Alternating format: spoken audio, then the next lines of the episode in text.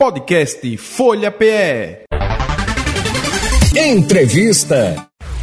Começa nesta quarta-feira o licenciamento para as barracas de rua que, em que serão comercializados no Recife artigos relativos às festas de fim de ano. Os pontos são os mesmos, né, que foram autorizados pela Prefeitura para a venda de produtos do ciclo natalino. E as inscrições vão até 30 de dezembro. Ah, nós vamos conversar com a secretária executiva de controle urbano da cidade do Recife, Marta Lima. Bom dia, secretária, tudo bem? Bom dia, Nenel, tudo bom, tudo bem. Bom dia a todos. Bom dia, obrigado por atender a nossa produção. Então, as pessoas já podem procurar aí fazer a inscrição direitinho, não é? Para quem quer comercializar aí os produtos natalinos de fim de ano também, né?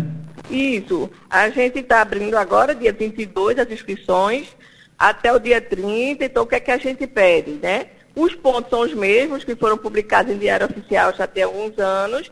E a gente pede que as pessoas levem né, o comprovante de residência e lá na hora a gente faz a inscrição, eles vão receber um DAN, né, que é um, um boleto de pagamento no valor de 126 reais para poder fazer o licenciamento dos equipamentos, né? Os, uhum. os equipamentos são padronizados, existe o, distancia, o distanciamento de um para outro, porque é a exigência do bombeiro. Os que vão vender fogos de artifício vai ter que pedir também a, lição do, ou, a licença do bombeiro e assim que tiver a licença do bombeiro, a gente dá a nossa autorização para começar a comercializar. Isso, então a pessoa recolhe essa taxinha aí, não é? Para poder Isso. fazer o, o, a inscrição e, e já eles, tem. Eles vão poder ficar até 31 de dezembro, uhum. comercializando. Certo.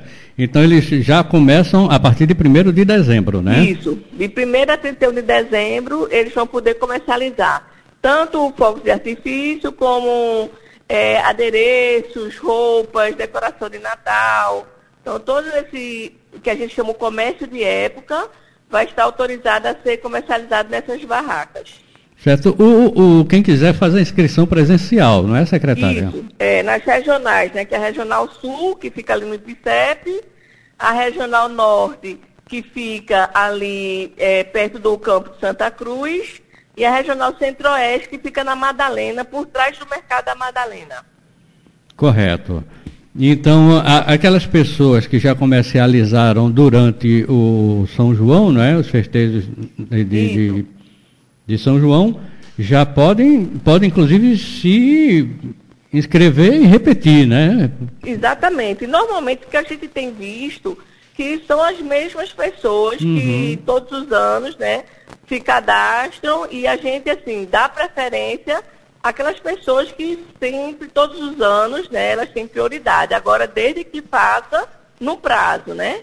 Certo. Desde que elas façam a inscrição no prazo. Se vier uma outra pessoa depois, se essa que começar no ano passado, se ela não se inscrever, fica aberto para uma nova pessoa, um novo comerciante. Nós estamos conversando com a secretária executiva de Controle Urbano do Recife, Marta Lima, sobre é, as inscrições para o pessoal que quer negociar aí no fim de ano, não é, com produtos de fim de ano. Agora, secretária, essas regionais, é, não é necessariamente a pessoa não deve morar perto de uma dessas regionais para poder fazer numa regional dessa, ou quem mora é. em um bairro pode ir para uma outra regional, pode ser feito também.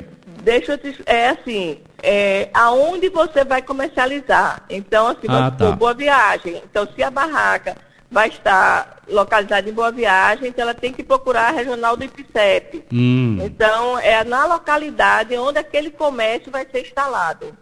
Uhum. Esse, esse, essa taxa que é paga, ela tem diferença ou de tamanho de barraca? Como Não, é que... é única, é uma taxa única, né, que é do uso do solo, é a, é a taxa mínima que, que tem. E agora, as barracas, elas são padrão. Ah, é, não tem para onde ir, né? É, o tamanho das barracas de fogos, de, é, normalmente ela, ela, ela tem um padrão, né? Elas são padronizadas e aí a taxa é única. Isso. Ok.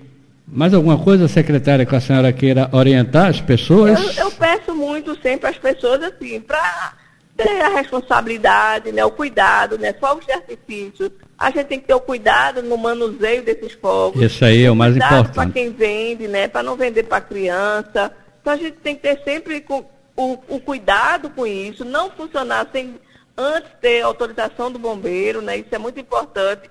Não colocar excessos, que às vezes a gente vai, a barraca está ali, mas ele começa a botar um monte de, de, de, de outros produtos fora da barraca. Então isso isso acaba atrapalhando a acessibilidade e a própria segurança das pessoas.